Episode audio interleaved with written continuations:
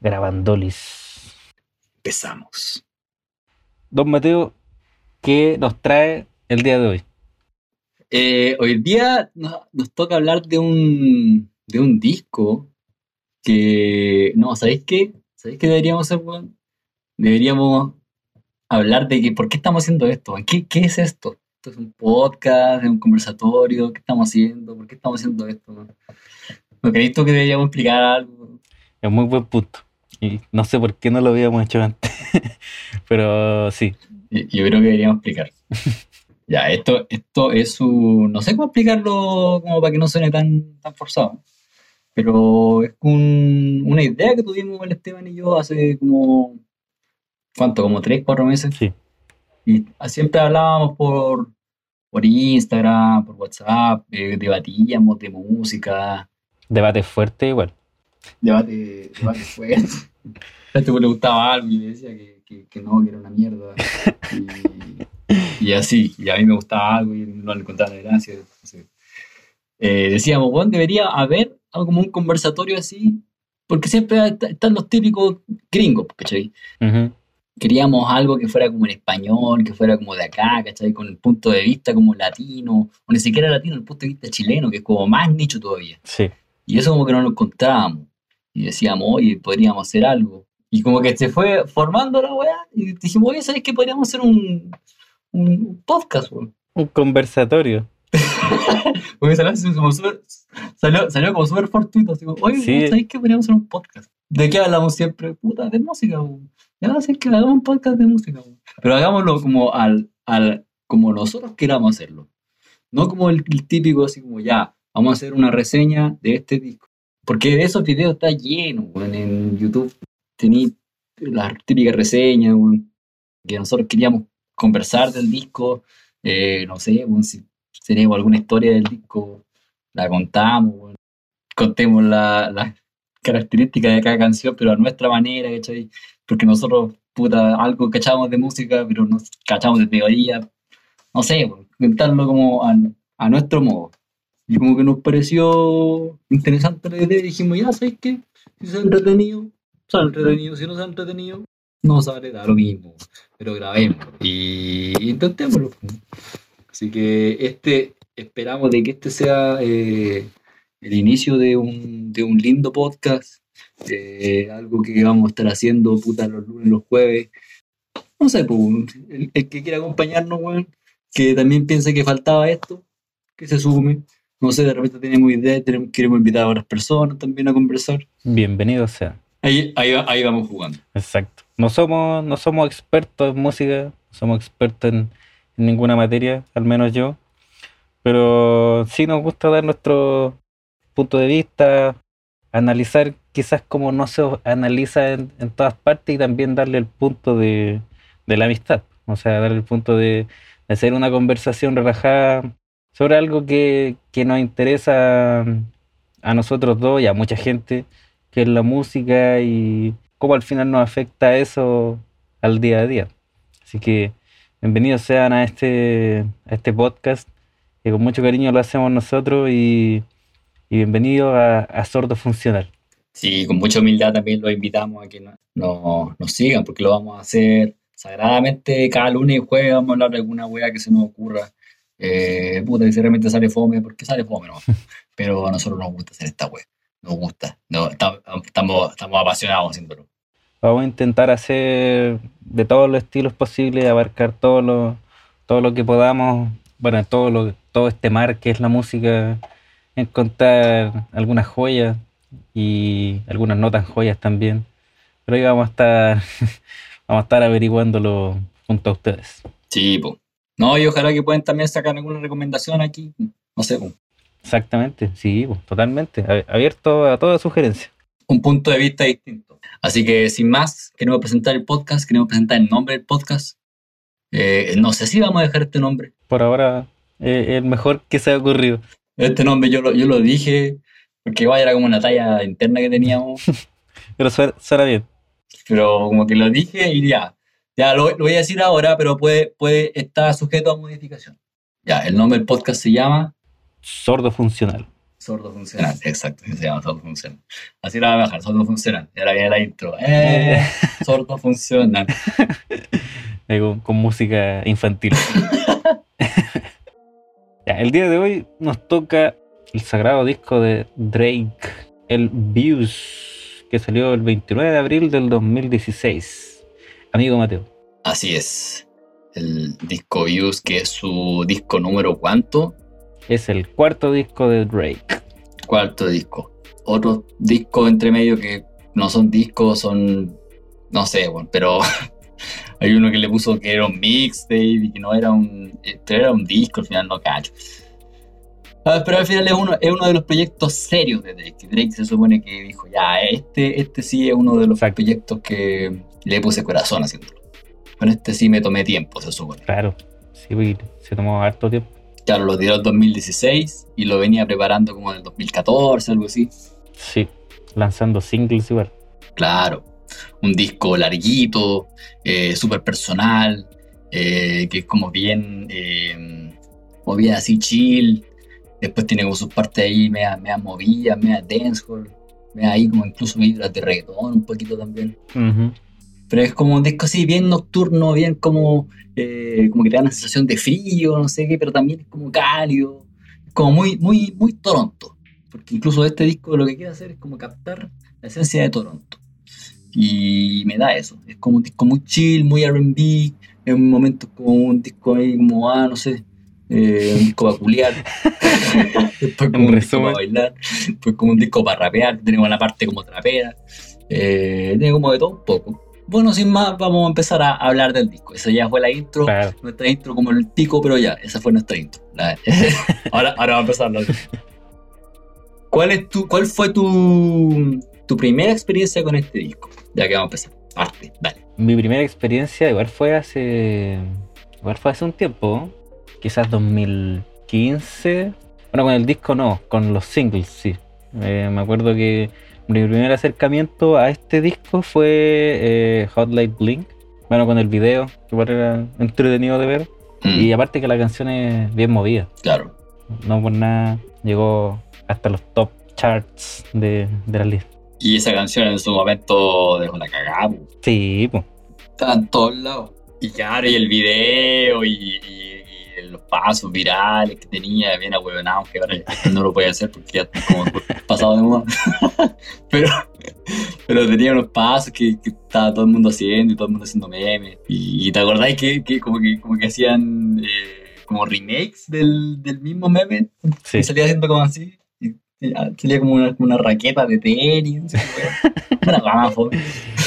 pero, pero ah, ah, como que ese video se hizo muy, muy, muy viral. Sí. Y como que dio paso ya como para que el disco eh, tuviera, tuviera como ya su, su hype gracias a ese single.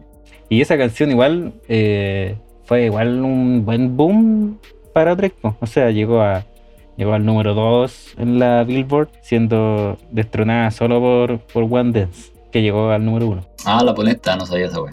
Imagínate tener la canción en el número 2, estar a punto de llegar, y después con otra canción la superé y llegué al número 1. Y te ganaste tú mismo. ¿Viste? Un crack. No, y yo, y yo me acuerdo que este, este era el, el mejor año de, de Drake. Hasta ese momento, 2016, era el mejor año de Drake. Así como comercialmente, eh, eh, como en respeto, en, como en calidad, toda la wea, yo me acuerdo que fue.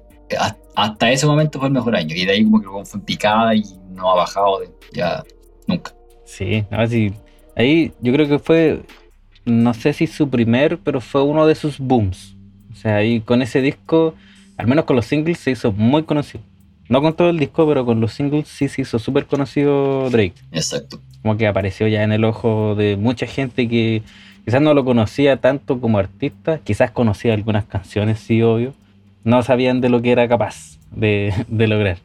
No, aquí en este disco igual demostró que era una, una máquina de hacer hits. Sí, no solo con, con Hotline Blink, también estaba One Dance. eh, de- en esa misma época tenía el tema con Rihanna, ese Work, controla también. Controller, que igual eh, yo creo que igual, igual fue número uno, creo, Aquí él demostró que era una máquina y se, y se solidificó igual en ese, en ese campo. Porque de los raperos dijo, ya, esta, este, esta es la mía y ahí la, la tomó y no lo soltó más. Y ahí después los otros raperos venía- veían que se venía con todo igual.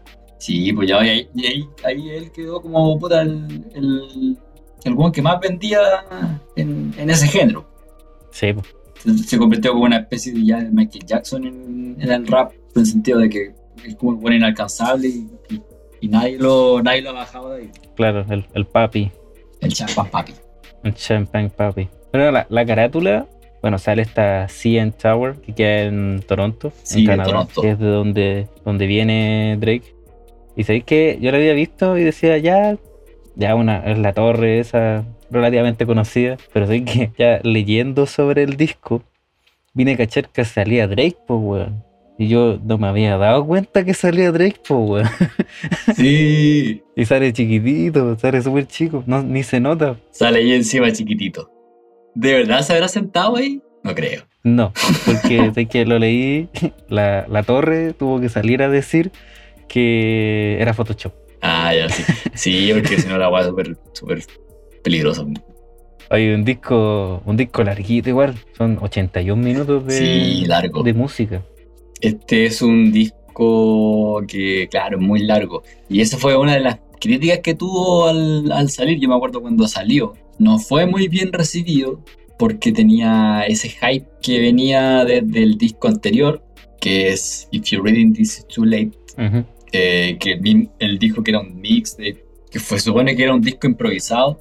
Yo encuentro, y mucha gente piensa, que es su mejor disco. Ya. Porque es como el que se siente menos, menos forzado, y es como el más sincero. eh, es el disco donde él rapea, ¿cachai? Eh, Y tiene muy buena producción, los beats son muy buenos.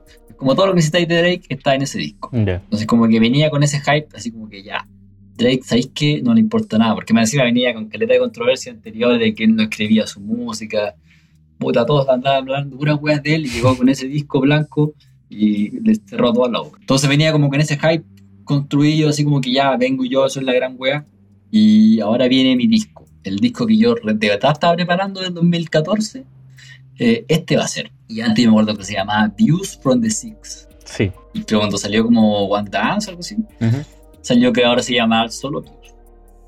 Y ya, pues salió. Y era una weá.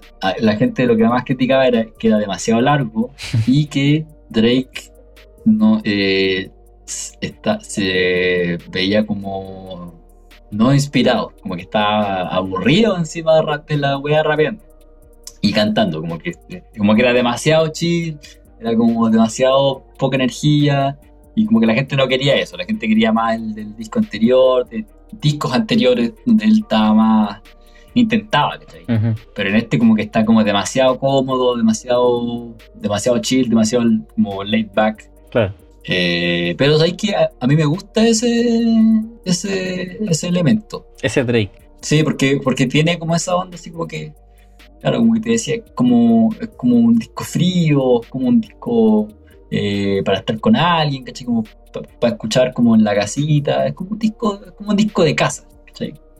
Pero eso como que nos gustó mucho. Si lo pensáis, el disco es eh, igual bien cambiante. O sea, tienes partes lentas, románticas, tienes partes más chill, eh, cosas nostálgicas igual. Tienes la parte para bailar de dancehall. Yo tengo entendido que él intentó demostrar los cambios que habían en el... Este disco se trata sobre Toronto, sobre Toronto, de donde viene él. The Six. The Six God. Ahí están todas la- las estaciones, es, es bien cambiante el clima en Toronto. Entonces él quiso dar este ambiente al disco que es mm, a veces frío, a veces con calor, que es muy Toronto eso. Es un detalle muy, muy Toronto de tener esos cambios, que hace frío, que de repente hace calor de la nada y básicamente hay casi dos dos estaciones de clima Y, se siente mucho en la música eso también. Sí, y yo no lo había visto de esa forma. Sinceramente no, no, no encontraba un punto que reuniera todo lo que tenía el disco, pero cuando, cuando vi que él quería darle esa intención, dije ya, igual por ese lado se, se la compro. O sea, sí, como que realmente creo que lo logra al, al hacer una parte quizás fría y de repente algo más con calor, más bailable, eh, veraniego, eh, como que le da, sí le da ese, ese toque. Sí, pues esa, fue la excusa que él dio, como que porque de repente era como tan flojo el disco, de repente después se ponía eh, como eh, dancehall de la nada y era como que, claro, es que Toronto es así, decía. Es que es una cosa de Toronto, ustedes no lo van a entender, es- hay que ser de Toronto, no sé qué. Pero sé que y ese yo se la compro. Oye, pero claro, este disco tiene como. Tiene como tres partes. Que Si fijáis, la primera parte es como la parte de RB, que es como del tema 1 hasta el. a- hasta el 8. Sí, Después viene la parte jamaicana, que es como ya del tema 9 hasta el 16. ya, igual es harto. Y después hay una parte que es como. Bueno, igual en el entremedio hay temas que son como de trap, hay como de todo un poco, y de ahí como que cierra de nuevo con RB. Entonces, como que va pasando, va como jugando todo el rato entre RB, dancehall, trap también. Eh, Sí, hay temas también que son raperos, pero el- incluso los temas de que son como de solo él rapeando, también las bases son muy de RB. Eh, este disco está lleno de samples, muchas referencias a otros temas, a otros cantantes, a otros géneros. sí, Hay mucho, como un collage de muchas cosas, es como un collage de muchos samples. sí, sí, tiene, tiene harta influencia y las demuestra igual en el disco, todas las influencias que, que él tenía. Y bueno, antes de terminar ese punto, eh, me gustaría el tema, el, el Summer's Over, el interludio de, de casi el final. Encuentro que está súper bien logrado. Me, me gusta porque, bueno, partiendo por el nombre, que dice que se termina el verano, eh, es un tema que igual es bien triste y dice que vuelve a lo triste. Ah, ya, ya, te cacho, ya te caché. Bueno, ahí, ahí está la evidencia de que él sí había hecho algo de que era por las estaciones, pensándolo bien. Ya, digo, como que sí está pensado de que Sí, son, son estaciones, ya te cacho. Sí, porque, porque después viene Fire and Desire, que es un tema triste. Eh, él ama a una mujer que ya está con alguien. Mm. Y es porque ahí vuelve el invierno. Entonces Ah, ahí ya, el, interludio, el interludio igual lo, lo, lo ejemplifica así. Sí, porque como te digo, por ejemplo, aquí ya los temas, los temas que son jamaicanos están todos pegados. Que son Too Good, eh, Child's Play, eh, One Dance, Controla, With You también puede ser, no. Entonces como que claro, como que pareciera que es como, como que va, va por estaciones.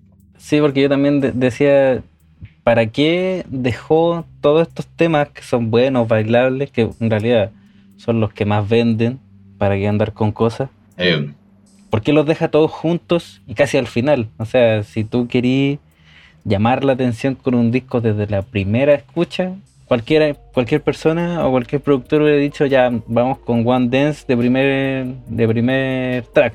Y así se llama la atención y así quieres escuchar todo el disco y vas poniendo canciones pegajosas entre medio para que no se te haga latero, por así decirlo, y así mantener la, la, la atención de tu espectador Claro. o de tu auditor en este caso eh, todo el rato. no, y aquí lo hace al revés, porque puta, aparte con el primer tema que es Keep the Family Close, y según yo ese, ese tema que es, co- es como, puta, abrí el disco y es como, Sí, igual es bien sleepy. Sí, eh, es- puta, eh, lo que yo quería decir delante y se me olvidó, es que este disco es súper bueno, pero es muy largo. Y puta, si sacaran como 5 o 6 canciones, sería uno de los mejores de Drake. Sí, Pero hay como 5 o 6 canciones que sobran. sí, sí, que comparto 100%. Una de esas canciones creo que los dos, eh, los dos podemos decir que es el primer tema, ¿no? Sí, Keep the, the Family Close es un mal tema para partir un disco, Sí, yo creo. Sí. Yo creo que es muy- es muy lento, muy no ejemplifica nada de lo que es el disco. Sí, no, no, no, no te da una idea más o menos de qué va a ser el disco. Aparte, es como un, un tema bien eh, poco, poco Drake. es como el, la, eh, el instrumental es como de, no sé qué, qué tipo de música es, es como eh, lounge, jazz, como una wea así, ¿cachai? Como orquestado, no sé qué onda, pero una wea que no es Drake, ¿cachai?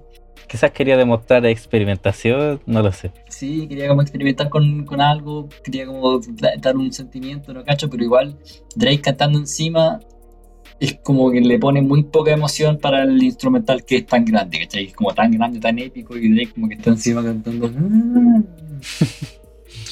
Y como que no, no, no, no, no calza nada con lo que quería expresar.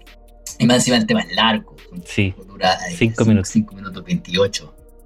Entonces, no. Y después viene el segundo tema. Y es como que ahí, ahí, ahí se nota que parte el disco. sí. Podríamos decir que parte invierno igual. Parte bien invierno. Sí, yo creo que parte el invierno. Porque ese, ese, igual, ese, ese segundo tema igual es como, es como heladito. Sí, Como que te da una sensación de, de helado. Hay muchos temas en este disco que tienen como al final sus momentos como, como incidentales. sí, ambientales, como que de repente se siente como un, un agua sonando. ¿Hay cachado? sí. Es como que raro, no, no, no sé por qué están. O para dar una, una atmósfera, no cacho.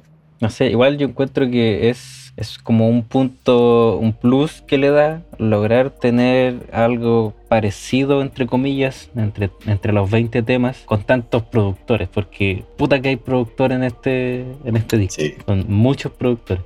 Sí, pues, Entre ellos, entre ellos Forty, porque ahí siempre acompaña a Drake. claro. Tenemos hasta Kanye West igual acompañando ahí, Mar David, Kubits. Yo creo que tienen que ser fácilmente unos 10, un poco más productores, por ahí. 10 mínimo.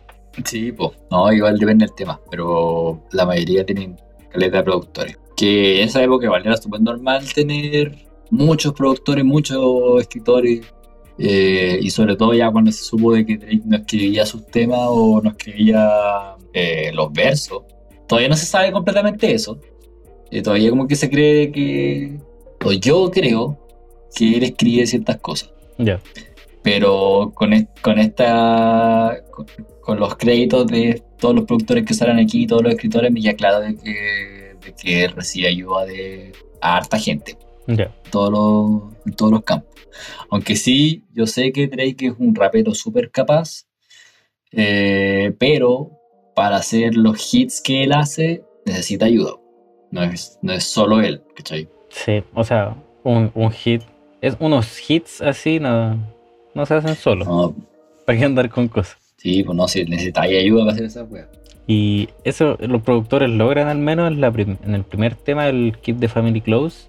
Eh, yo encuentro que igual le dan el, el aura triste, como el aura, un ambiente lento, un ambiente pesado, pesado y triste, creo que podría definirlo. No, es súper dramático ese tema. como que eso tampoco me gusta mucho, que es como muy dramático. Porque sabéis que el tema por sí no me, no me disgusta ni nada, pero siento que está de más. Está de más en este, en este disco. al menos en este disco. Sí.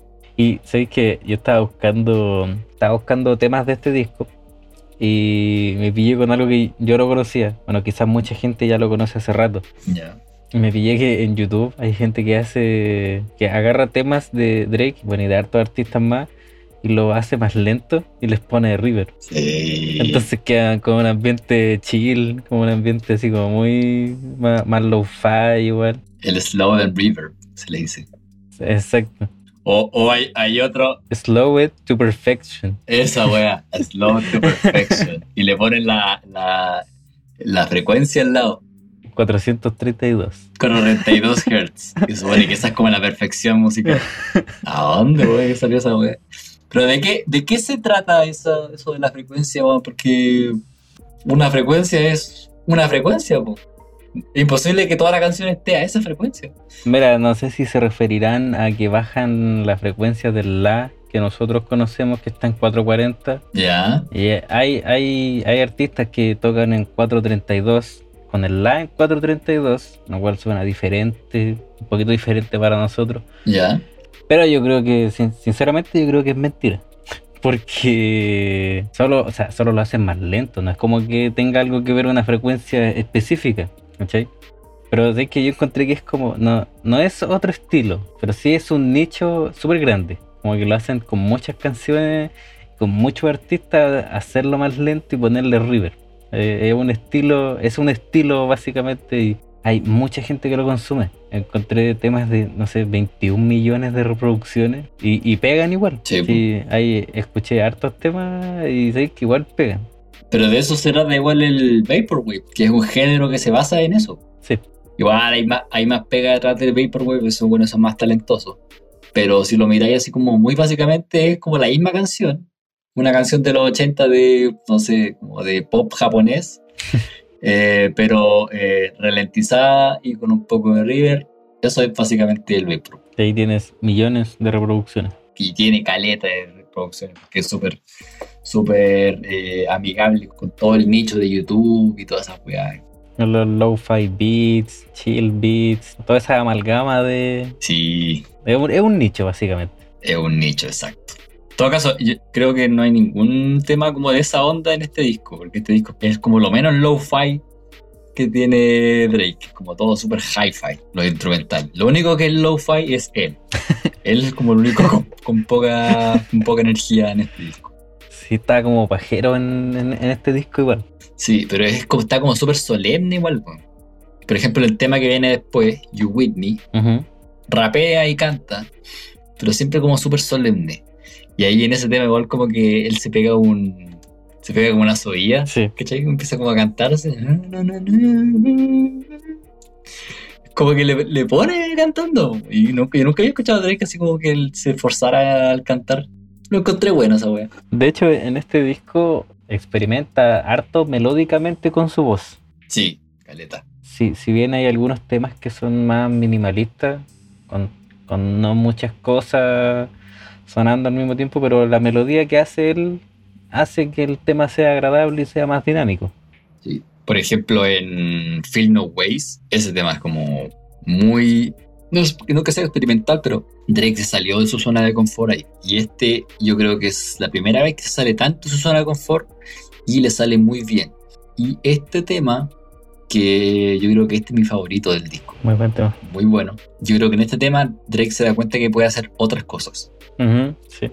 Que lo quería después en discos siguientes, como en Passion Fruit, Sí. ese es un tema súper, no Drake, pero que él queda súper bien. po.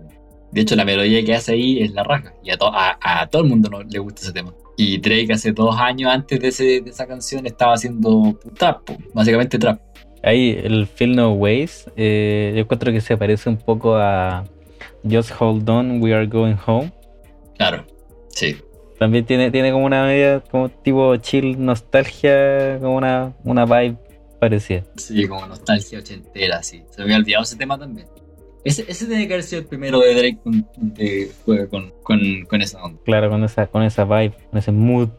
Porque antes, antes siempre ha cantado, pero antes lo que él cantaba era como más cercano al RB, ¿cachai? Claro. Eh, pero ya ese, ese, el Hold On, este Feel No Ways, Passion Fruit, es como ya es, es pop. po. Claro, es, es otro Drake al que está acostumbrado. Sí, po. de hecho, si alguien que no conoce Drake y escucha ese tema no, no piensa que, que es Drake el rapero. Sí, sí, sí, sí. Pero no, muy buen tema. Yo creo que ese es mi favorito de este.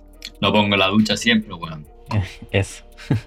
en el You With Me, ahí al principio tiene un sample de DMX. De DMX. Y lo chistoso es que DMX no le gusta a Drake, pues, weón. Lo odiaba, lo odiaba, que se murió Sí, DMX. sí. Y de hecho, que a mí me da risa porque es que DMX literal decía, Y, y cito, y cito. no me gusta nada de Drake, que no le gustaba su fucking voice, que no le gusta cómo habla, que no le gusta su cara, no le gusta cómo camina, no me gusta nada. Sí, hay un video muy bueno donde decía esa wea. Y decían, pero a ti, ¿qué te, qué, qué te gusta de. O sea, que de, los- de los raperos nuevos, ¿cuál, ¿cuáles respetas? Y como que él, puta, decía, estaba enojado así, weón. Eché como DMX, como estos raperos así súper callejeros Sí, y mm, atormentado, que acá le preguntaban, dice, puta, eh, eh, no sé, ya, pregúntame uno. De Rick Ross, eh, mm, no sé, no me, no me impresiona. Y de Drake, eh, no, no me gusta. ¿No te gusta nada? Decía, y en esa época Drake como que era la, la, la mayor wea del rap. Sí, po. Dice, ¿No te gusta nada? de él? No, no me gusta su voz, no me gustan sus canciones, no me gusta cómo canta, no me gusta cómo rapea. Ni una wea. no me gusta su cara. No me gusta su cara. la wea pesada y ya se fue muy lejos. No le gustaba su cara. Sí, se fue la mala. se fue la mala, weón. Se fue la personal. No, y es triste porque eh, Drake era súper fanático de DMX. Siempre lo citaba en canciones, en distintas cosas. Y en esta, eh, en esta canción, en You With Me, lo citaba, lo citó como tres, cuatro veces. De hecho, los amplió. Y el coro, el coro es un, es un sample de, de una canción de él. Sí, po. y claro, y el mismo You With Me es una frase que dice eh, DMX en una canción. Pues, eh, Is You With Me or What? No me acuerdo qué canción era, pero es uno de los, de, la- de los primeros discos de DMX. Y el DMX más pesado no, no lo pescaba. Lamentable. Y en ese tema también colaboró Kanye West en la producción. Sí, pues se nota, pues el, el, el beat es súper Kanye, es como... pum, pum, pum. Sí. Ese, ese bombo y esa caja, muy, muy Kanye West. Demasiado. Se nota que él hizo la batería. Encuentro que si hay algo que te- se caracteriza durante todo el disco, son esos bombos fuertes. Esos bombos así como bien, bien punchy, bien, bien marcado igual. Bien marcado. que, ah, aquí está el bombo, te lo presento. No, este, este es un disco para escucharlo con buenos subwoofers porque ahí es cuando pega. Sí, sí, totalmente. Sí cambia, cambia harta la perspectiva del disco escuchándolo. O sea, algo en lo que tú puedas sentir bien el bombo te hace cambiar totalmente tu percepción del disco. No, y, y tiene caleta de bajos también que no, no, no sentís con un. Eh, escuchándolo en tu audífono. eh, Ujú. solo se sienten con un buen subwoofer, sobre todo los temas traperos, que, que tienen bases de trap, eso tenés que escucharlo con, en el auto, cosas así. Siento que la producción en este disco, igual en algunas canciones, eleva mucho alguna canción en sí. Como que la producción tuvo mucho que ver eh, en todo eso. Por ejemplo, en Feel, en Feel No Ways, pues, siento que la, la- la batería eh, es como una caja de ritmo. Sí. Eh, es muy caja de ritmo el- lo, lo que hacen con la batería. Sí, sí, es buena. Y, y la batería, igual, es súper como eh, experimental en ese tema. Sí, sí, sí, sí. No, a mí me gusta harto ese tema, bueno. Y, y- y lo- los teclados que tiene igual, como ochenteros, weón. Súper buen tema. Como que te llega, te llega. Sí, y, y también con algunos, con al- en algunos temas poniéndole como el, el detallito al final. No sé, como al- algún ju- algún jugueteo que ponen al final con algunas notas o algún Sí. teclado ochentero. No, a mí me gusta, me gusta ese Drake a mí ochentero. Encuentro que es de- bueno. Sí, no, sí, le, le pega. No, sí, como te digo, ese, ese es mi tema favorito de este disco. Buen, buen tema. Como que a veces voy cambiando entre ese, ese, eh, Controla, Child's Play, pero yo creo que el Feel No Ways es como que es un tema que encuentro bueno. Encuentro bueno, bueno de principio a fin. Sí, bueno, encuentro que uno de los mejores del disco. eh, de los mejores logrados. Eh, oye, ¿y tú cachai por qué viene todo este beef de Mick Mill? Es que sale mucho en el disco, we- weón, se tiran mierda, pero hasta por si acaso. Sí, puta, una weá más tonta. Es que el 2015, el 2015 fue Drake versus Mick Mill y fue como la, la gran weá. Mick Mill tenía un tema en su disco del 2015 que se llama Rico. Ujú, Sí, R-I-C-O. Sí. Eh, Fit Drake. que es un súper buen tema. Súper conocido también. Eh, cuando salió el disco, puta, mira, mira la weá, es más tonta que la chucha. Mick Mill sintió que Drake no le hizo la promoción suficiente al disco. Así como que, oye, ¿sabéis que salió el disco de, de mi hermano? Eh, ¿Por qué no por qué- vayan a escucharlo? No sé, como si, Claro. Drake no, no hizo esa wea. Porque él es Drake, weón. Es un weón gigante. No le va a andar pidiendo a Drake que te haga promoción a tu disco, weón. Encima, tu disco ya eres un buen famoso, ya va a vender bien. Sí. ¿Por qué queréis que Drake te haga promoción? Y además que Drake no hizo eso. Y Mick Mill empezó a tuitear. Empezó a tuitear así como que, ah, Drake es un mal amigo, la wea. Y sabéis que, ya, weón, sabéis que estoy picado. Voy a, voy a decirle a todo el mundo. Sabéis que Drake no hace sus canciones. El Drake no hace sus canciones. Yo estuve con él haciendo rico y tiene como tiene como tres tiene como tres compositores no sé qué wey y, y, y, y no sé si fue él pero se filtraron los temas de referencia como los demos. Los, los demos que hizo el el one que escribe las canciones Mira, weón, que se llama que se llama Quentin Miller se filtraron pero no sé si fue Mick Mill. Ya. eh, yo, creo, yo, creo, yo creo que fue la misma gente, así como que empezó a buscar ahí, hackear, weón, y encontraron el, el, el tema. Y claro, existe, existe la versión de Rico, pero con Quentin Miller. Y un tema de Drake que se llama Ten Bands.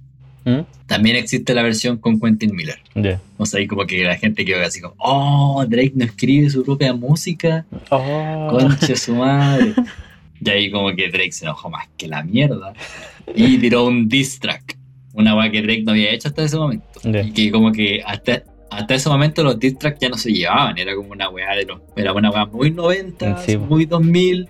Pero el rap como que ya no se hacía mucho porque ahora el rap era como... Estaba en otra. Es como todos panas. Sí, po, eran, eran todos amigos y como que no y como que ya no, ya no se llevaba mucho rapear, pues ya no, ya no había muchos como raperos raperos, o por lo menos no, no, en, el, no en el mainstream. Aparte que quién pelea con Drake, weón. Claro, sí, pues sí, y siempre se dijo como que Drake era, era, era un buen un buen suave, que le faltaba calle, que venía- le venía de Canadá, eh, que no era, no era tan negro, no sé qué. Sí. Siempre se cuestionó a Drake, se le cuestionó a todo, todo, todo se le cuestionó siempre. En ese sentido la tuvo súper difícil. Pero en todo lo demás la tuvo súper fácil. Igual. está, bien, está bien que lo cuestionaran. Tenía muchos privilegios, pero en el rap la tuvo difícil. Ya. Eh, ah, ya, pues filtraron los, filtraron los temas. Este buen hizo un diss track. Hizo mierda a Meek Mill. Así, pero un puro insulto y puro ataques personales lo hizo mierda. Hizo mierda a Meek Mill. Toda su credibilidad se fue a la chucha. Y Meek Mill lo único que tenía que hacer era responder con un tema. Y respondió, pero fue una respuesta muy... que no, no alcanzó a llegar al, al tema de Drake. Ya. Entonces como que Mick, Mick Mill quedó sepultado y quedó olvidado. Y ahí como que, y ahí a Drake se le... La Un ovación. grande, un grande. Sí, pues. No, y encima, como te decía, este, este weón en esa época, así como finales del 2015, estaba en la, en la fama máxima, así como que era el weón, un rapero como que con el que no había que meterse. Porque destruía tu carrera. Porque era un solo rapero con el que le destruía la carrera. Pero era como, ya, este Drake, no hay que meterse con Drake, porque puede saber rapear. Era como hacerle un beef a Eminem. Claro, si no te metáis con Eminem, pues. También tenemos el, el- Redemption. A mí me gusta harto ese tema. Como que tú lo escucháis, como que sabéis que viene un, un tema un tema bueno. A mí, a mí al menos me pasa eso. Lo escuché, y aunque sean dos notas, que bueno, después hay otra otra parte que son dos notas más, dejémoslo en cuatro. En cuatro notas todo el tema. Bi- Bien minimalista la wea. Pero cumple. El loco rapea y con sus melodías logra hacer un tema dinámico y entretenido. Ya, no, pero este es como en RB, según yo, aquí en esta parte el disco como que se pone pegado. este es otro tema que yo encuentro que hay que sacarlo. No, el Redemption es bueno, weón. Ahí difiero.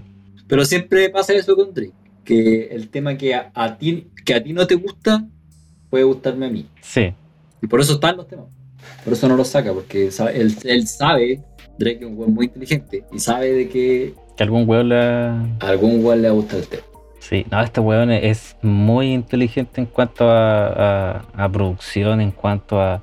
En cuanto a todo, no sé si el weón lo hace él o está muy bien asistido, pero el weón es un es un capo y un dios del marketing y de, de la comercialización de todas sus cosas. en general marketing. O sea, piensa de que el weón lleva eh, como 11 años estando en la cima del, del género y ahora en la cima de la música y el weón sigue subiendo y eso es como toda esta estrategia y, y, ah, renovando su marca todos los años, ¿cachai? Todos los años hace algo distinto, todos los años sa- sale con algo sorprendente, ¿cachai? Se va adaptando al, al mercado y eso es, es porque el weón es, es bacán, ¿no? Pues, y, y eso se da porque porque él creció en la industria. Claro, sí, po, por la época en la que nació, por la gente que se rodea, por, por todo. Que él, él fue también eh, como eh, estos niños de Disney. No era de Disney. Él estuvo en un programa. ¿Ya? Ah, no, ¿cachai? Era como un sitcom o algo así, de Canadá. ¿Mm? Se llama The Grassy. Donde él, él actuaba de un niño que estaba en silla de ruedas. Ah, no sabía eso. Voy a tener que buscarlo, weón. The Grassy Drake. Y él tenía como, no sé, como 16 años. Y esa weá tiene hartas temporadas. po. Y ahí se hizo famoso. Se hizo famoso como el niño de Degrassi. Y ahí, bueno, por- él actúa un poco también. Gracias a eso, porque él act- actuaba de niño. Entonces ahí él ya tenía sus conexiones, ¿cachai? Le gustaba la pantalla igual. Sí, ya, cono- ya conocía la industria de adolescente. Sí, po. Efectivamente, aquí está el weón. po. Sí, pues, el niño de silla de ruedas es un. Oh, el culiao loco. No lo caché. Y no, pues, como te decía, este, este weón siempre ha tenido conexiones con la industria. Con decirte de que él es. Su papá es, es afroamericano, eh, su mamá es canadiense, pero él nació en Canadá. Sí. Y tenía como un padre ausente, no sé qué. El padre era como, era como súper bohemio y súper como metido en, soul y el funk de los 70. Tanto así de que su tío, el hermano de su papá, es Larry Graham, que es un músico de los 70, Desconocido igual. eh, conocido y conocido por ser uno de los inventores del slap, de la técnica del slap del bajo, Este weón que es su tío. es su tío. Dios mío. Es uno de, los uno de los inventores. De hecho, por ejemplo, el, el slap que hace Flea de los Red Hot, ese- esa variante de slap es el tío de Drake, Larry Graham. Entonces este weón estuvo ligado siempre a la música. Sí, bueno, bueno, súper musical. De hecho, hay videos de él de pendejo gra- eh, cantando con su papá y su tío, así. Y todos son, son músicos, ¿cachai?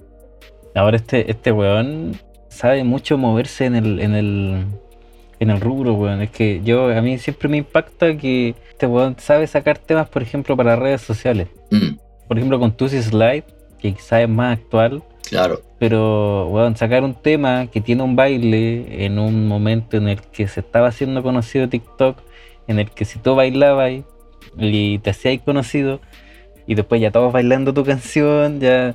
Eso es, weón, es tener mente para el rubro. O sea, Mente tiburona. sabes hacer que, que sabes hacerte conocido. Esa es la weón. Sí, pero cuando sacó en My Feelings también, pues agua igual tenía un baile. Y eso fue, eso fue cuando estaba el boom de, de Instagram. Sí. como los últimos años de- del boom de Instagram. Y claro, esa weá tenía un baile que estaba haciendo todo el mundo. Estaba, estaba haciendo hasta la alcaldesa de Maipú, weón. Estaba la Katy Barriga haciendo ese challenge del auto culiado. Ese, ese era el, el My Feelings, era el del auto, ¿cierto? Hey, my feelings, sí. Kiki, do you love me? Oh, verdad, weón. No podía acordar qué canción era, pero es- esa era, esa era. ¿Ese es, de- es del Scorpion? El del Scorpion. Y antes de eso, poquito de eso, estaba God's Plan también, Sí. que fue súper viral igual. Sí, buen tema, Pues fue Meme, buen tema. Dios Plan. Dios plan, pues, weón. Antes de eso estaba, no sé, Passion Fruit. Entonces siempre, el buen siempre tenía, ha tenido un, un hit que ha pegado de forma distinta, ¿cachai? Y que ha apuntado a distintos públicos. Oye, este tema que tiene con, con Travis Scott, weón, el... Sí, como, Psychomode, sí, lo confundo con Astro World, pero Astro World es el disco. sí. Eh, Psychomode, pues, weón, esa weá, otro boom más. Hace como, hace un tema con Drake y la weá un boom. Sí. Porque también venía, también venía con el, el featuring que hizo con, con Bad Bunny cuando hicieron Mía. Esa weá también fue un boom, po. Entonces ya tiene, tiene un. Tiene ese no sé qué. Que sabe hacer un. Sabe hacer temas cuando tiene que hacerlo.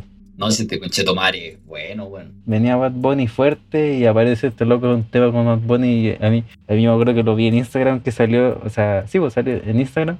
Y dije, oye, que esta weá tengo que, tengo que escucharlo al tiro. Así ya había salido hace poco. Debo escucharlo y dije, ¿qué esta weá, weón? Es, es este weón cantando en español. ¿Qué hace este? Y después todos los weones empezaron a cantar en español, pues weón. Sí, y ahora tenía Weekend cantando con Maluma, weón. Obviamente Drake, Drake no inventó eso, pero, pero puta, weón, lo puso de moda de nuevo. Aparte ese tema, igual el Mía, ¿Mm? igual ayudó Caleta a Bad Bunny a hacerse famoso allá, po. perpetuar su, su fama allá. Y puta, esa es una de las razones por qué ahora Bad Bunny tira un tema y es número uno en el mundo. Sí. Aparte, ese weón también ha sabido moverse bien en el rubro, weón. Ese weón también la ha sabido hacer. Sí, ese bueno igual es un buen bacán. Pero ese es para otro, para otro tema, para otro, para otro capítulo. Spoiler alert. Spoiler alert. Podría haber, sí. Pero ahora el, ahora el tema que viene controla. Y ese tema puta que es bueno. ¿O no? Me equivoco. Bien bueno, weón. Bien bueno. Un, un dancehall muy bien logrado. Sí, y aparte un con súper distinto porque la, la producción es distinta. Es como tiene esos, esos, esos tripletes de, de hi-hat, medio trap, eh, con agua distinta. El bajo también es súper potente. No sé si es un bajo, weón. Una está sonando así. Tiene que ser un bajo. Literal suena así. Literal suena así, güey. Eh, Es como, es como un sample de un bajo. Igual puede ser, sí, no me sorprendería. Pero claro, tocado, tocado como con un, con un sintetizador. Suena súper bien en todo caso.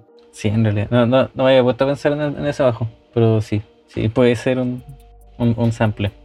No, y aparte me gusta que tiene harto, hartos samples chicos, Mm, como a otras cosas, como a otros temas jamaicanos.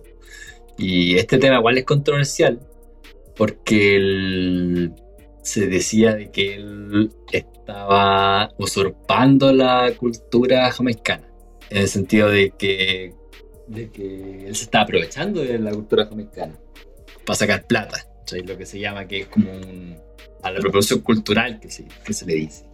Si bien yo creo que uno puede meter influencias, incluso hasta en un sample, porque si metí un sample es porque te gusta y, y va, a haber, va a haber influencia en eso sí o sí. Mm. Aquí ya empieza a ocupar palabras del, del dialecto jamaiquino. Claro. Ya pasa a ocupar la cultura de ellos. Sí, pues empieza como a imitar el acento, el acento jamaicano, el, el, el patois que se le dice. Sí. Y es como, es como extraño. Como extraño que una persona de, de, de Canadá empiece a hablar, a hablar como jamaicano de la nada. Y como hacer la misma música jamaicana también es como extraño. Sí, a, a pesar de que igual en, en Toronto hay igual harta población caribeña. Sí, esa era la excusa también. Sí o sí, si tú ocupas eh, dialectos que no son propios, puede llegar a entenderse como una apropiación cultural, porque estás haciendo algo tuyo que no es tuyo. Sí, pues como es exactamente lo mismo como que si de repente un buen chileno eh, se pusiera a hacer música haitiana. es exactamente lo mismo. Es pura Sí. puta es que aquí hay población haitiana, pues, yo igual lo puedo hacer. No necesariamente, pues, o sea, hay, hay una mezcla cultural, sí, existe entre Canadá y Jamaica. Obviamente hay muchos inmigrantes jamaicanos en, en Canadá. Eh, pero eso no significa que podéis ordeñar la música de, esa cultura a tu favor. pues. Sí, porque al final te es- estás sacando un provecho económico de, algo que no es tuyo. po. O sea, estás haciendo algo tuyo y aparte estás generando ganancias con eso. Entonces, mira, igual entiendo, igual entiendo que lo hayan acusado de apropiación cultural. Obviamente es un nombre súper feo quizás para lo que está haciendo y él quizás no tenía ninguna intención de hacerlo tampoco. O sea, para él Puta, el sample estaba bueno y la palabra sonaba bien en la rima y puta, lo puso nomás. Sí, Pero igual se, se comprende que lo hayan acusado de eso, porque no porque no es él todos los días. O sea, él, él, él no, no, no habla así siempre. ¿sí? claro, no es una wea como sincera. Y bueno, para que siempre, pa- incluso el, el disco que viene después, More Life, ¿Mm? More Life es, es, un, es una frase jamaicana. Ya, Es como una, es una wea así como, así como, cuídate, ya. así como "Oh, que estés bien. More Life, ¿cachai? Ah, no, no cachaba eso. Sí, y de ahí le puso también, puso también, ya siguiendo el chistecito de que ya lo, habían hueado todo el año, y vuelve encima después al año siguiente siguió con la agua le puso More Life. Entonces como que Drake ha estado siempre acusado de eso, lo ha hecho también con el rap inglés, se ha puesto a hablar como inglés, ¿cachai? Usando el mismo acento. Es, es que eso es lo raro, cuando empieza a ocupar el acento. Como ya te creo, te creo la producción, los samples, ah, incluso hasta el mismo, el mismo estilo, ya que te pongáis a hacer dancehall ya no es tan raro. Pero que empecéis a ocupar el acento y las mismas palabras, eso es como, es, es extraño. Es como, ¿por qué? Es- Está completamente de más. Si nadie quiere escuchar a Drake, escuchar hacer un, un acento jamaicano. Sí, ¿Para qué? ¿Para qué? está, está de más. Sí, pues y, y se, se ve como, como, como que tenía otra, otra intención. Poco. O sea, no sé en realidad, porque ¿qué, qué podría ganar él aprovechándose del- del- de ese género a ese punto? Si, ya, si ya, ya te comiste la música, ya te comiste la producción, ya te comiste los samples, ¿por qué más encima te vaya fingir ser un, no sé, es que no, no le veo ningún sentido a la wea. Sí, es que, puta, quizás, yo creo que quizás se, se justifica eh, el alegato de la gente porque no lo hace una vez, No, que lo hace varias. ¿Cachai? No, por Sí, ejemplo, la canción siguiente que es One Dance. sí, también. También, también otro, otro dancehall. eh, con alguna pequeña influencia de Afrobeat. Y esa weá ya es. Sinceramente, sacar un sample y hacerlo más lento ya es tu canción. Sí, Si bien, si bien él sí le, le da un toque diferente al, al rapear encima, al darle la melodía. Pero, hermano, ese tema es, es de es de Kyla. O sea, es, es el tema hecho más lento nomás. claro, y lo único que él hace es literalmente slow and river. él hace, él hace slow and river. Ahí está la huevo, ¿viste? Él lo empezó. Él empezó, él inventó el river con esa canción. Y empezó a cantar encima. Él empe- empezó toda la wea. Oye, de hecho, One Dance, esa canción es la más escuchada en la historia de Spotify. Tiene más, tiene más reproducciones que Indien. Sí, pero en la historia de Spotify es la wea más escuchada. A todo esto, cu- cuando yo, cuando yo dije que el capítulo pasado que Indien tenía un billón de, de reproducciones, al día siguiente Linkin Park compartió que, que, que Indien tenía un, bi- un billón de reproducciones. Oye, Mateo adelantado. O sea, nosotros nos dimos cuenta de eso Antes que antes Lin- que Linkin Park. un paso adelante, pues, weón. Eso, un, un paréntesis. Un paréntesis la wea. Sí, bueno. Y acá estamos en la parte. Estamos en la parte veraniega del disco. La parte bien- más bien calurosa, más bailable, dancehall, eh, jamaicano. Claramente. En el que, en el que tú dices que Child's, Child's Play eh, también es, también tiene algo jamaiquino. ¿Por qué, ¿Por qué dice eso? Eh, el ritmo me suena, me suena caribeño. Ese tin, tin, tiquin, tiquin, tin, tiquin, tiquin Mm. que está sonando atrás. eh, me, suena, me suena como, como de allá, medio, medio caribeño. Sí, un- es un tema bien, bien logrado igual. Sí, y es medio clasista el tema. Sí, bastante. Bastante. Ha- Habla como de no me, no, no, me hagas llevarte a tu pueblo otra vez. Una wea- una wea así. Pesado. Don't make me que back to La wea pesada. Eso era, eso era súper feo, igual diciendo, viniendo del, De champán papi. de, de donde viene Drake. Una wea súper fea. No, igual se pasó. Se pasó, se pasó al pico. Es un tema to- totalmente funable. Es que, o sea, si bien el weón ya te puede decir que te puede comprar el mall completo si quiere, ya no es la wea que quiere. Pero nada, igual se fue en la mala. Se fue en la mala igual. Igual, igual me gusta el tema Tucas. Me gusta galeta el, el groove. Pero si, si bien yo creo que eso ejemplifica que quizás él no estaba como pensando muy bien las letras, porque las líricas no, en este disco en sí las líricas no son no son el fuerte. No, no, para nada. Para mí no son el fuerte para nada, para nada. La producción yo creo que se lleva todas todas las de ganar, las, las letras sí son buenas, pero no la producción gana por lejos. Por lejos la producción es la que hace que este disco sea este disco. Sí, yo creo que las letras son personales, pero no son necesariamente buenas, buenas letras. O sea, quizás son buenas para él. Él cantando Claro. ah, ya, dejé la cagada con esta Ay, sentido. no me ejemplifica, no me, sentido. no me representa a mí. Sí, O sea, por ejemplo, con Grammys, que es la- la- el tema anterior, weón, yo, no me he ganado un Grammy, weón.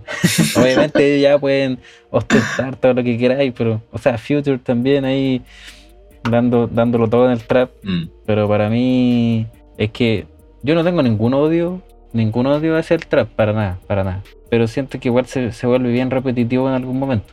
Ya, si ya sé que tenéis plata, ya sé que tenías auto, ya sé que tenéis toda esa weá tan. No es necesario que lo sigas ostentando. Sí, puta, igual piensa que eso fue el 2016. po. Sí, sí, sí, sí. Esta canción igual pegaba de una manera distinta. Sí, igual sí, no lo había pensado. Ahora ya estamos todos chatos del trap, pero en esa época estábamos todos trapeando igual. ¿Para qué? ¿Para qué? Ya, igual sí.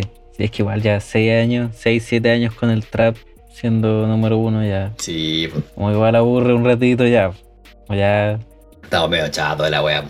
Ahora que yo creo que, ahora sinceramente, yo creo que tengo mi teoría de que se va a volver la música orgánica prontamente. Ya el trap va, va a la baja, el urbano ya no está pegando quizás tanto como antes. Sí, sabéis que ahora está muy de moda el. Bueno, esto da para otro tema igual, pero yo que ya, ya no veo trap como en la. en las. en las. ¿cómo se llama? Las listas, los charts. En los temas principales, lo que sale en TikTok, por ejemplo, no hay demasiado trap. No, a nada. Lo justo y necesario. No, pero sé que ese, te- ese tema me gusta harto. Grammys. Pero me gusta más la parte de Future. Ya. Grab. Yo no entiendo nada lo que dice, Pero dice Grammy. Pero dice Grammy, es la wea importante. pero muy bueno. Muy bueno. Y esa, esa bueno, ese, ese flow es muy future, weón. Es muy. O sea, ese weón en varias canciones va a cantar igual. O sea, si no dice Grammy, dice otra palabra. Future es un grande, bueno. Y me gusta Caleta Future. Es de, mi- de mis traperos favoritos. Y, encuentro que es uno de los únicos reales traperos. Porque ah, hoy en día hay mucha gente que hace trap, que hace música trap, Ujú, realmente no es trap. Claro. De- en cuanto a su esencia y definición de trap. Claro, y según yo, Future es un weón que sí es trap y es legítimo. Igual que, igual que los Migos, igual que Young Thug, 21 Savage. Pero son, son pocos artistas que generalmente son de Atlanta. La gente que maneja el trap. Metro Boomin igual. Metro Boomin, el, el productor, es de. El, para mí es como el mejor productor de trap, que es como el, el más ambicioso también. Ya. Pero él es de Atlanta también. Y él es de los reales, junto con Future.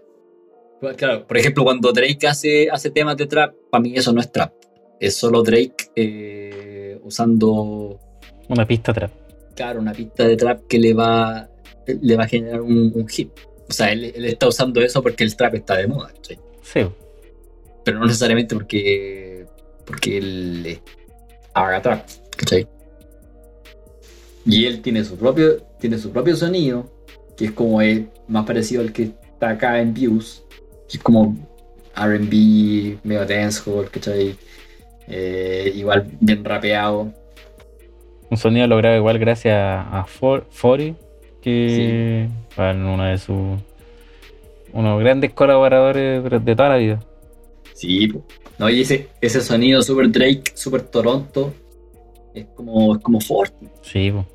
Ese, ese como RB sampleado con baterías de rap y como con filtrado, ¿cachai? Que tiene como un, sí. tiene como un, un high cut, así como, como en, el, en el kilo, así.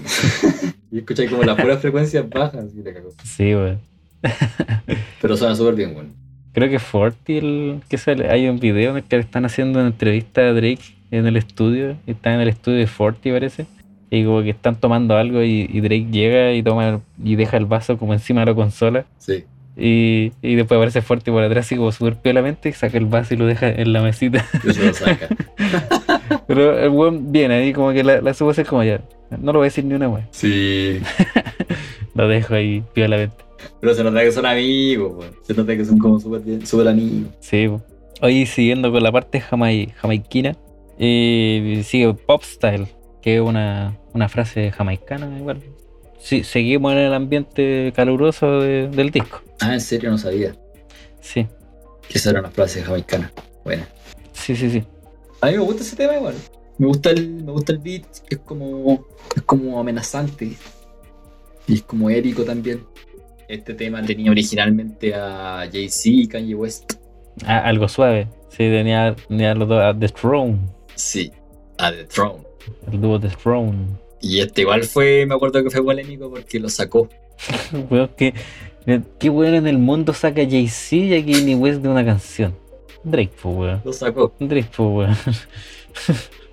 Puta, decían que la gente empezó a especular y era como, como que era por competencia, así como que, ah, no lo necesito y no sé qué. Al final no era una weá tan, tan tomada de pecho, pero era como que él dijo una entrevista, puta, porque no, en el contexto del disco no, no, no agregaban, ¿no? Claro. Y claro, pues igual los versos de ellos eran como mucho más ostentosos y como que se robaban un poco la película. Pues sí. Puede ser, puede ser por eso, no sé, que no tengo idea. Eh, pero no, no creo que lo haya hecho con mala intención. Sí, Es que, weón, o sea, si tú vas a hacer un tema con Jay-Z y Kanye West, como que sí o sí vaya a vender más. No es como que. No, no es como que lo saqué porque te dejan mal. O sea, la weá le va a ir bien sí o sí porque son, el- on son the throne. es es Jay-Z Sí, y es Kanye West. No, no, no, wey. Exacto. Ah, pero en todo caso el verso que dejó igual me gusta. No, sí, que, queda bien, queda bien. Pero el, pero el de el de The Throne es mejor. en realidad, en realidad se, se supone que era, era, era solo Kanye, pero él. Lo que pasa es que esto, esto, estos buenos grabaron el verso así. La canción ya estaba hecha y Drake mandó el tema para Kanye West y Kanye West lo envió de vuelta con el verso, ya incluido. Ya. Y el verso venía con una introducción de Jay-Z. Mm, Era como un compás. Era un compás de verso. ya, no cachaba eso. Sí, eh, esa es la historia. Pero el verso de, de Kanye, eh, no, no- no es que sea bueno ni nada, pero el- el- el- ese weón siempre le pone como su, su no sé qué a los versos. como su, su- su dosis de, de conche su madridismo. Sí, no, no, no lo puedo negar. Sí, le pone su, su personalidad a la wea, sí, ¿para qué? Bueno, y después seguimos con más dancehall, po, weón. Seguimos con Too Good, que yo creo que es uno de los mejores temas. A mí me gusta harto ese tema, el Too Good. A mí igual me gusta harto. Está bien hecho. Encuentro que la parte de Rihanna está. eh, es buena. O sea, la, la parte que canta, a mí, a mí al menos siempre se me queda pegada, weón. Cuando la escucho, me queda pegada esa parte. I don't know, gotta talk to you. Esa misma. Sí, bueno. Y tiene súper buena química los dos. Sí, sí, no, y también venían trabajando de- del Work, que también es otro buen tema. Y otro buen tema también.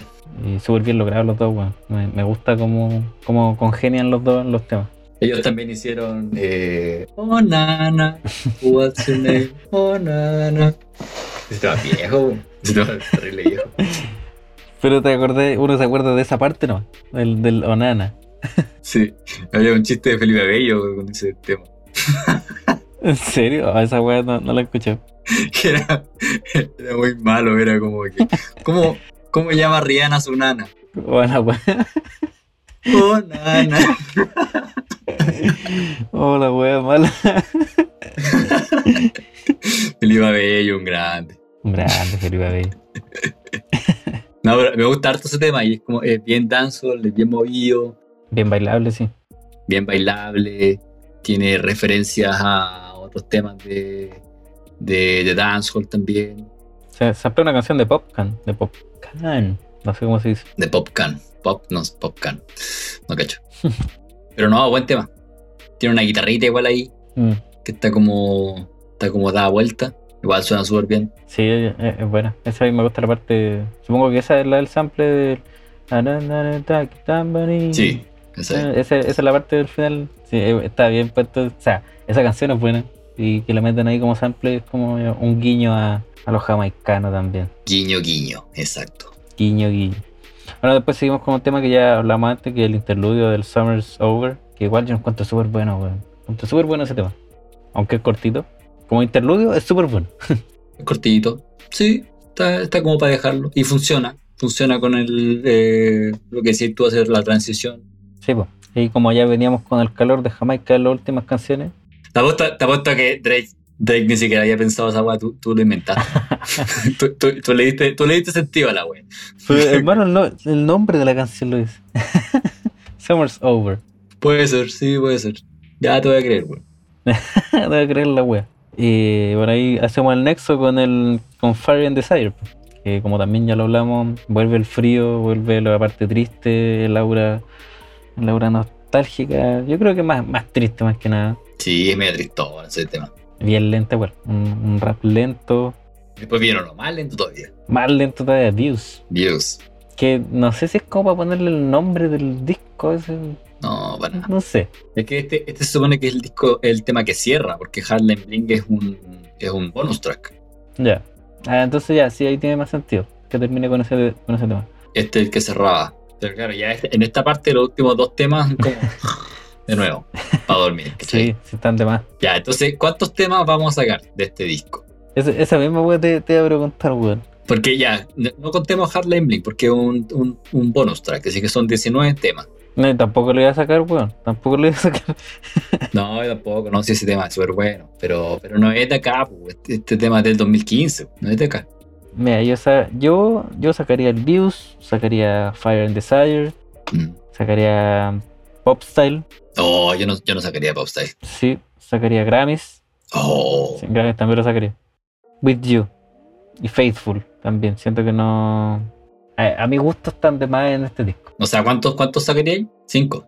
20. No, sacaría 1, 2, 3, 4, 5, Cinco. 6. Yo sacaría. Yo sacaría el primero. Oh, ese me faltó. Ahí está el sé- séptimo. Ah, son siete, chucha. Voy a sacar toda la wea entonces, pues. Hermano, son 20, di- son 20 canciones, weón. Te dejo 13. Más me crece. Eso. Chileno, chiste corto. Al chileno le gusta el chiste corto. Eh, yo saco el primero, saco. No sé sacaría hype, pero es como que, como que la encuentro nada. Sí, igual. Ya, igual sacaría eso. Sa- sacaría eh, eh, Keep the Family Close, Hype, eh, Redemption también la saco. Ese, ese tema es bueno, weón. A mí no me, no me convence. Eh, sacaría Still Here. Sacaría también Fire and Desire y Views. Ya. Voy a, voy a cambiar uno mío.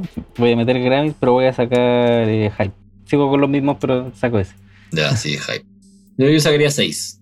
6 temas. Ese me da un total de 13 canciones también. No, este disco hubiera tenido 13 canciones, hubiera sido un súper buen disco. Sí, con 13 canciones le hacía queda un súper buen disco. Más, más conciso. Y bonus track, eh, Hardline Bling. Hotline Blink, que que yo creo que para ser bonus track, siento que no debería ser bonus track. Porque siento que ejemplifica súper bien eh, como todo el disco. No, no sé, me da como esa sensación porque es bailable, Mm. te da esa parte veraniega, Mm. pero igual es como media triste la wea, o sea, tiene como, la, la letra es triste, entonces tiene como eso, y aparte la wea fue conocida, entonces ya tenía el, ya tenéis que fue famosa, tiene la parte veraniega, tiene la parte de frío, que es la letra, entonces como que eso es el disco. Igual, concuerdo, pero siento que este, este tema en la performance es distinto. Porque estábamos diciendo, dijimos todo el rato como que Drake estaba súper así como piola en este disco. ¿Mm? En este le pone. Sí, como que despierta el weón. Está cantando fuerte, claro. Es como, es como otro. Se nota que es del año pasado, del disco pasado. Se, se nota que es bonus. Y que no está, no está aburrido escribiendo la letra. Yo creo que tuvo que haber estado bonus en el disco pasado. Pero, este, esta canción salió como a final de año y el disco pasado salió como a principio. de año. Pero se notaba de que esto fue compuesto en 2015 y estos son del, del 2016. No, y, y- y aparte de eso, tiene el factor de la apropiación de, de Jamaica, Sí, también. que tiene, que ocupa la palabra el touching road, que también es una frase jamaicana. Ah, la dura.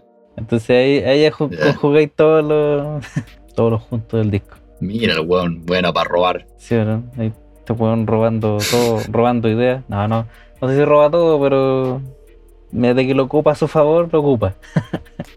Sí, la, la cagó. Ya, entonces, ¿qué, qué nota le pondría a este disco? Vamos a ponerle nota a, a todos los discos. Me gustaría decir que no, pero ya sí. Ah, no sé. Ahí, va- ahí va- vamos viendo, vamos viendo. Ya, pero pon- pongámosle una nota a este disco. A este disco yo le pongo de un 1 a un 7. Voy a dejarlo en un 4-9. Uh, bajito. Sí, bajito. Bajito porque siento que las partes que me llaman la atención del disco son súper pocas. Ya. No, no es para estar 81 minutos escuchándolo. Mm, Para mí. exacto.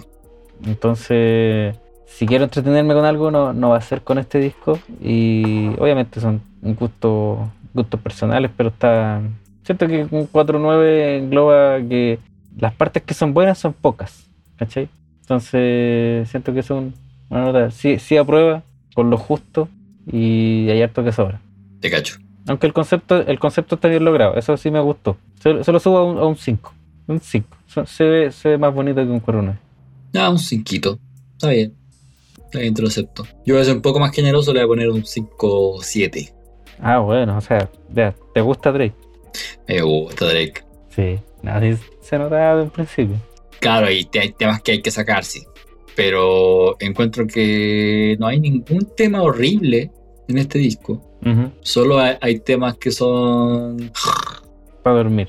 que, que son varios. Son varios. Pero, pero está eso de que, claro, si a mí, a mí puede que no me gustó ese tema, pero a ti te gustó ese, ¿cachai? Claro, sí. No hay ninguno horrible, así como que uno dice, no, esta weá está mal. Sí. Todo no, no va a haber un 100% de consenso de sacar un tema. Como que a alguno le va a gustar. Exacto. Y siento como que si superáis eso de que, de que Drake está pajero en este disco, si superáis esa barrera, este disco te va a gustar. Porque tiene. tiene. es consistente con ese. con ese mood. Claro, no, no, no, no tienes que esperar a, a Drake dándolo todo en la, en la tarima y rapeando y saltando y toda la wea. No es eso este disco. La energía que obtienes en el primer tema es la energía que van a tener hasta el último tema. Si entiendes eso, te va a gustar el disco. Si no, no, no te va a gustar ningún tema. Porque son todos así. Claro, si superas los primeros dos, tres temas en ese mood, Exacto. Eh, pero igual hay hartos que hay que sacar. Uh, ese- este disco tuvo que ser cortado. Pero igual lo disfruté, así que un 5-7. Oye, y como último datito, eh, el que estuvo a cargo de la mezcla fue Noel Gadget Campbell y la masterización fue Chris Athens. Ahí estuvieron dándolo todo 81 minutos masterizando, masterizando ese disco. Un saludo para ellos que están mirando este programa. Claro. Así que eso, amigo. Esta fue la- nuestra revisión de, de este disco. Buen disco, buen concepto de, de dejar de fondo. Dejémoslo de fondito, sí. Un disco para conversar encima, para escuchar acompañado, si es que se puede. Sí, este es como un disco para dejarlo ahí sonando. Conversando, conversando con otra persona. Eso. No, no es no es como para, no es como para sentarte a escucharlo, sino te vas a quedar dormido. Exactamente, no, no, pero no conversaba por Zoom. Claramente conversaba en, en, en persona. Exacto. Sí, pues, tiene que ser en persona. Ya, pues, amigo Mateo, Ya, pues, amigo, se me cuida y nos veremos en una próxima edición. nos veremos, nos vemos entonces el lunes. Sí, pues, ahí nos vamos a estar viendo. Y amiguetes, cuídense. Oh, robé, robé esa palabra de algún lado. Uy, ¿Dónde uf, saqué esa palabra? ufa. Hay referencia, Ya, amiguines. ¿eh? Eso. Amiguines, que estén bien. ya, gente, Ya, pues, hermano, se me cuida, que esté muy bien y nos veremos en una próxima edición. igualmente, amigo. Cuídese. Chau, chau.